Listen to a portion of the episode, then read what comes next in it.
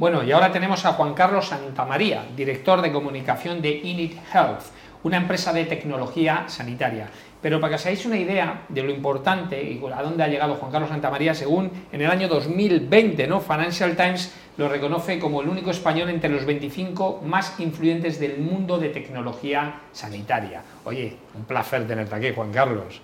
Apunte, José Luis, un placer, pero el, único español de los 25 de Europa. De 25 de Europa, bueno, no, es de todo, no casi nada. No, es de todo el mundo. No de todo el mundo, bueno, solo de Europa, de estar entre los 25 más influyentes y además estás en el listado de los 150 conferenciantes en tecnología sanitaria también. Eso, el, el, LinkedIn, en el último informe que ha sacado Exponencial Health ahí sí, ahí sería el primero de los cuatro españoles y el 58 de a nivel absoluto del mundo. Pues hombre, estar en esas posiciones es un, vamos, seguro que sabes mucho, no, muchísimo. Cuéntame, ¿qué hacéis en Init Health?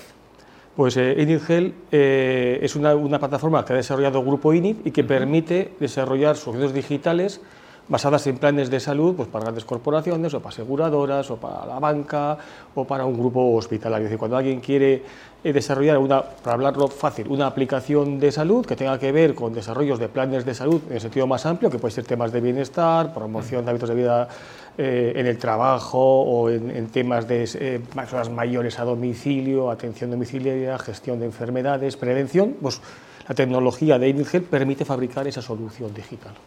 ¿Y vosotros cómo, cómo ayudáis a esas empresas? ¿Creáis la app? ¿Creáis el modelo de negocio? ¿Qué es lo que hacéis? Pues depende, depende un poquito de la necesidad que tenga el cliente. Nos dijimos siempre a, gran corporación, entonces su necesidad hay que pensar qué es lo que quiere, cómo quiere llegar a sus clientes, asegurados, pacientes o, usuarios, qué es lo que quiere conseguir. Es decir, necesitamos entender muy bien el modelo de negocio y luego a partir de ahí es cuando ya se, empieza el desarrollo de la, de la solución digital.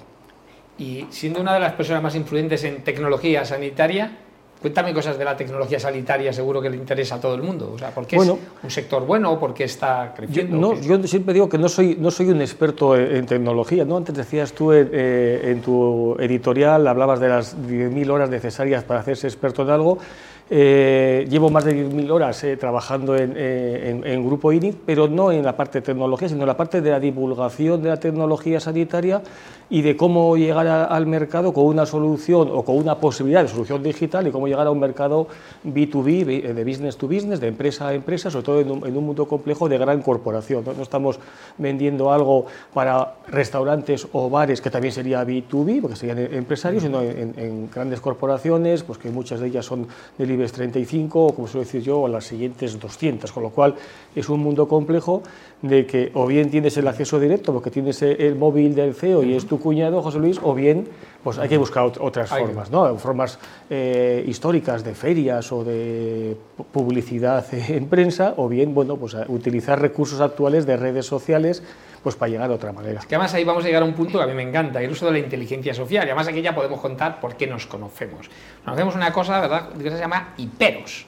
Red de hiperos. Cuéntalo tú, que esto es curioso. Cuenta qué es la red de hiperos. Hay que agradecer a, André Uvea, que hace ya unos cuantos años creó lo que es la red IP, que sería el acrónimo de Interested People, y que nos ha, nos ha juntado a un montón de personas con diferentes inquietudes y diferentes formatos, en el que bueno, pues nos une un poquito ese, punto de altruismo, de colaboración y de, conocernos y de intentar generar sinergias.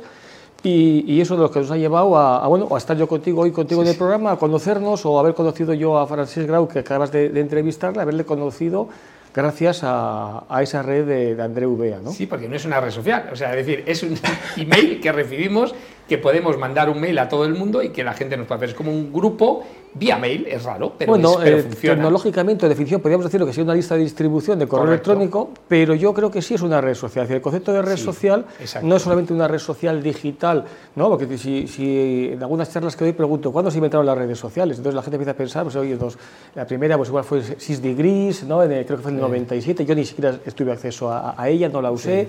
Luego hablamos de igual LinkedIn, creo que fue el 2003, eh, Twitter creo que 2006, pero esas son las redes sociales digitales, pero redes sociales, antes de existir Internet, antes del año 2000 o 90 y tantos, teníamos redes sociales, teníamos una red de contactos, teníamos agendas eh, con teléfonos en, una agenda de papel y eso también, la forma en que te relacionas con tus excompañeros de estudios, con tus compañeros actuales de trabajo, etcétera, es una, es una red social. ¿no? Entonces, eso si ese concepto de red social analógica ¿no?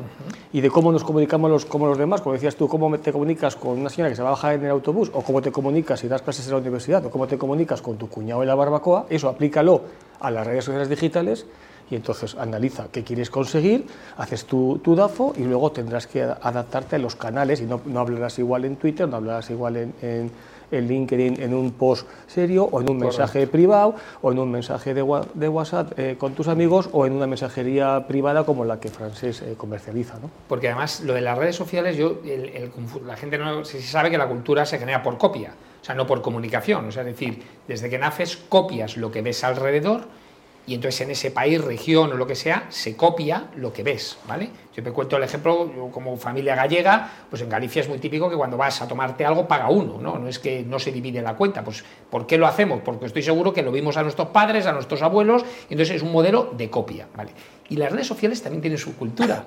A ti no sé si te pasa, a mí que estoy en bastantes redes sociales y además con bastante difusión, Twitter tiene su propia cultura, mucho más agresiva, Facebook tiene otro tipo de cultura, LinkedIn. ¿Tú esto cómo lo ves? Cuando te preguntan bueno, en qué red social hay que moverse, ¿cómo, ¿qué consejos das? Eh, pues respondo con una respuesta gallega. Digo, depende. Depende, eh, depende para qué lo quieras. Correcto. Es decir, porque cuando alguien eh, me pregunta, pues oye, quiero redes para informarme de cosas, digo, bueno, pues Twitter es un canal muy bueno, o sí, LinkedIn para, para, como, para, informarte como medio de, de, de lectura y de, de conocer cosas.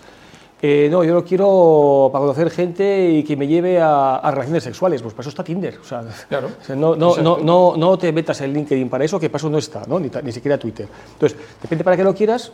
Será, ahora, estamos en un programa que está enfocado a, a directivos. Posiblemente tengas un, un, interés económico o de llegar al mercado o de conseguir unos resultados. Entonces, tienes que analizar si tu producto es un producto de, de público masa, pues posiblemente tengas que hablar en Facebook, o hablar en Instagram o TikTok, depende quién se, cómo sea el perfil de tu público, ¿no?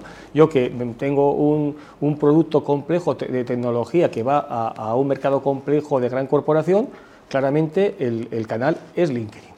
Eso no quita sí. que se pueda utilizar Twitter también como canal para llegar a, sí. a, otros o incluso a veces para hacer contactos con colegas de profesión dentro de la orquesta de la sanitaria, dentro de otros comunicadores de salud, que te permite también tejer tu relación con periodistas, con medios de comunicación, que te permite acceder luego a eventos o sitios donde sí están tus clientes y ahí sí puedes pues incluso llegar a intercambio de tarjetas físicas que todavía se siguen, se siguen usando o por lo menos intercambiar códigos QR de, de LinkedIn. Entonces el punto clave es ¿Qué quieres conseguir? Analizar en qué red quieres estar y luego ser consecuente con lo que decides. Porque, a ver, eh, ahora mismo en España, eh, estar, lo que se dice estar, en ese listado telefónico de LinkedIn estamos 15 millones de personas, pero hay un 40% de que no entran casi nunca. Y claro, luego, si luego miramos, eh, vale, y alguien publica algo, vale, ¿quién pub ¿quiénes publicamos algo semanalmente? Claro, y si haces la pregunta y empieza la gente a decir números, empieza pues igual el 20%, igual el 15%, no, el 0,5% publicamos algo. Con lo cual, si tienes una, una red de mil personas, la probabilidad de que os encontréis con José Luis o conmigo todas las semanas es altísima. Claro. Con lo cual, no es que estemos hasta en la sopa, es que, bueno, estás usando tu canal de información de donde lees, es decir, el periódico papel que, le, que leían nuestros padres antiguamente, y claro, la probabilidad de que, una, que, en cada tres páginas aparezcamos tú o yo es muy alta. Yeah. Con lo cual, bueno, pues nos comprarán o no nos comprarán, pero estamos ahí. Y estamos ahí sin tener que pagar el, el canon de publicidad de, de LinkedIn. ¿no? Y encima estamos definiendo claramente qué mensaje queremos trasladar, eh, a qué grupos, en qué grupos publicamos y con la ventaja de que si alguien leía el periódico papel y decía, mira qué interesante esto de Juan Carlos, Igual no sabía dónde vivía, ni, ni, podía encontrar, o le costaba ir a mi comercio físico. Ahora es muy fácil mandarnos un mensaje directo y claro, para eso tenemos que aplicar cierta inteligencia social o, como dirían nuestros padres, un poquito de urbanidad. Respondamos con educación, eh, remitámosles luego a nuestra página de la empresa, o si hay, hay, que mandarle algo, pues se le manda, o remitirle a otra persona, y eso hay mucha torpeza, hay mucha torpeza. O sea, para hablarlo claro, hay mucha garruería en las redes sociales, mucho vendedor de toner sin preguntar si tienes fotocopiadora. Sí. Y, y es, es, muy burdo. Con lo cual, bueno, eh, ahora que nos estáis oyendo, seguir así, porque así los que utilizamos las redes sociales con criterio, digamos, inteligente, pues igual nos irá mejor. Yo siempre digo que en las redes sociales hay un presente, un futuro y un pesado. Y entonces hay gente, claro, que no sabe utilizarlas. Aunque también hay que tener, yo, yo muchas veces recibo, por ejemplo, de repente en LinkedIn, que siempre recomiendo, es la mejor red, sin duda alguna. Y hay que invertir, y hay que invertir tiempo y dinero. ¿eh? Yo cuando la gente me dice cuenta premium, digo sin pensarlo. Es la red o sea, es el Amazon de producto. Tú eres un producto y compites ahí con los demás. O sea, es crítico. Y te lo digo como que tengo una empresa headhunting. O sea, es decir, el que no está bien posicionado no aparece en nuestras garras, por así decirlo. Pero es muy importante saber estar también. Porque claro, a veces, y, luego ser, a ver, una persona normal. O sea, a mí yo me recibo un mail de algo, a mí me ha llegado incluso un mail para mí, para que yo me forme en un programa que yo soy director de un programa, eh, pero no me enfado, pues es el algoritmo que me ha llegado y llega la gente y bueno, pues me ha llegado una cosa, seguro que ha utilizado un CRM y tal, y yo no me enfado, es que a mí me ha pasado de mandar algún mail y la gente, oye, ¿tú qué te crees? Como Headhunter incluso me bloquean, oye, yo estoy encantado de tu trabajo, no me molestes, y digo, madre mía, tío, hay que tener un poco. Y luego Twitter, no sé si estarás de acuerdo conmigo, para mí Twitter el problema que tiene es la, el anonimato. O sea, entonces, como ese anonimato, la gente está más protegida y la gente hay más probabilidad de tener haters o gente que te insulta o gente que te, que te bloquea. Por eso es una red social pues, con más ruido. Mira, yo, José Luis, llevo en Twitter solamente desde el 2016, o sea, soy bastante nuevo. Y de hecho, cuando sí. Defensa Alta llevaba solamente justo cuatro años, tenía un miedo atroz a Twitter hasta que decidí durante unos meses estuve mirando, porque yo llevaba la cuenta de, sí. de con lo cual sí conocía Twitter, y y estuve mirando durante meses qué iba a hacer y definiendo qué perfil iba a tener en, Twitter. He tenido dos ocasiones, que yo publico miles de, de, tweets que publicados, y dos ocasiones que creo que había alguien que me estaba haciendo una insinuación molesta, pero tampoco he tenido claro. En LinkedIn una vez me ha pasado, una vez en, en, 12 años, y en Twitter dos, pero minúsculas, que no hizo falta, no hizo falta ni siquiera interactuar, por supuesto. O sea, yo creo que ahí depende un poquito ¿qué haces? Es decir, si vas a opinar del partido de fútbol de ayer, si vas a opinar de temas de religión, si vas a opinar de temas políticos candentes del, día, te vas a meter al barro.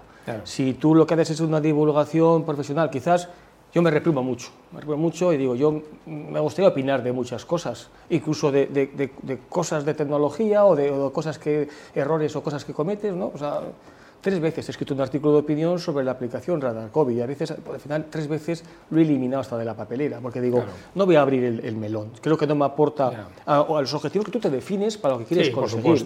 y porque puedes tener una repercusión, la opinión que tú des como directivo de una empresa para tu empresa. Con lo cual tienes que medir mucho eso. Y como dices tú, cualquiera, incluso uno que esté buscando empleo, un estudiante que ya en los últimos años debería estar de alta y empezar a posicionarse. Porque todos buscamos ahí, cuando vamos a contratar a alguien, buscamos el perfil de LinkedIn, pero también buscamos el perfil de Instagram, el perfil de Facebook, si es que lo tiene, porque, y, queremos, ¿no? Y, a veces no se dan cuenta que con, cuentas falsas podemos detectar que, están publicando y, entonces hay que cuidar eso.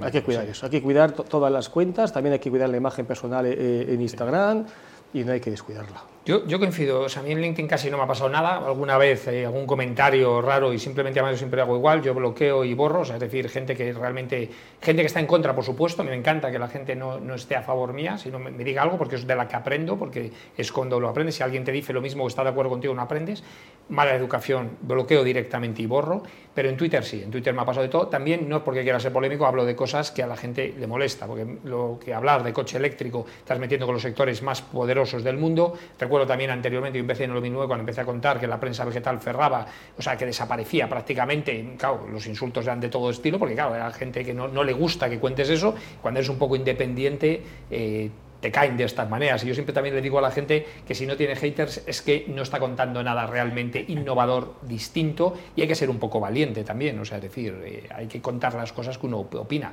el, riesgo también está, pero bueno, tampoco pasa nada. La gente ya se clasifica a la hora de contestar. Lo que tú decidas de riesgo, pero que lo hagas, que no, no metas la pata por torpe, no metas la pata por calentón, sino que, que, que, hagas lo que crees que debes hacer y te puedes equivocar, pero que lo hagas con, con consecuencia. Aunque torpezas todos hemos cometido. El otro día miré en, en, Twitter, no sé, yo estoy desde el 2009, no sé qué la cantidad de, de, tweets que tengo, muchísimos, y digo, la primera que pensé cuando escribí, cuántas veces me habré equivocado al contestar mal o al, un día poner una frase, aunque yo siempre le digo, hay que tener cuidado porque lo que escribes, el que lo lee, lo interpreta en función del humor que tiene en ese momento. Con lo cual, tú a lo mejor has escrito un tweet que no tiene mucha maldad, pero en ese momento puede escribir una persona que por su humor o por su contexto en ese momento lo interprete mal y entonces... La ironía es, muy peligrosa y muy peligrosa. Yo a veces la utilizo como, como recurso literario en, titulares de, artículos, ¿no? O por el arranque del post en LinkedIn y recuerdo durante la pandemia tuve, tuve algunas críticas por parte de algunos porque hice un artículo de que decía demos gracias a la COVID-19 porque nos ha acercado al futuro de, de la salud digital. Claro. Y lo sigo defendiendo, porque es verdad. ¿no? Y, lo triste es que ya ha pasado la COVID-19, digamos, la, parte más dura, y, no hemos avanzado tanto como parece que íbamos a avanzar. Pero es verdad que eso, a veces, ese revulsivo, ese, ese problema, pues ayuda a que sea una oportunidad, y es verdad. Para aquel que solo lee el titular. Claro. Pero es lógico. Eh, ¿no? Y luego también sí dice. Alguien que se le ha muerto un familiar y demógrafo del COVID-19 ya se lo pone fácil para atacarte. Aviso, porque yo todos los 28 de diciembre publico algo falso hago como hacían antiguamente ah, los periódicos en, Yo no lo hago, ¿eh? Lo hago, eh, no, no, no, siempre lo hago en, el mismo, en la misma red social y, y, ah, y, a veces a mucha gente le pillo porque hago un titular y hay que leer un párrafo. Hay que leer un párrafo para descubrir que hay anuncio. Te estás dando cuenta que esto es mentira, que es una broma. ¿Y cuánta gente entra a trapo y es cuando les tengo que decir, Tú eres de los que solo lees el titular, ¿verdad? Claro. Bueno, yo en Twitter este año reconozco que dije que iba a cambiar, que me he comprado un coche de explosión. Evidentemente se dieron cuenta todos que era una gran mentira. Oye, un placer de verdad tenerte aquí y además conocerte en persona, porque te conocía a favor de, de esa red Cipero, que esto es una, una prueba de que las redes sociales puedes conocer a gente que antes no conocía y que luego en el digamos, en el presencial eh, mejora muchísimo más porque, claro, tienes la oportunidad de verlo. Así que nada, un placer tenerte aquí y muchísimas gracias. A ti, José Luis, muchas gracias. Pues vamos a ver otros programas de Tinku que, como sabéis, tenemos muchos programas que dedican a otras áreas.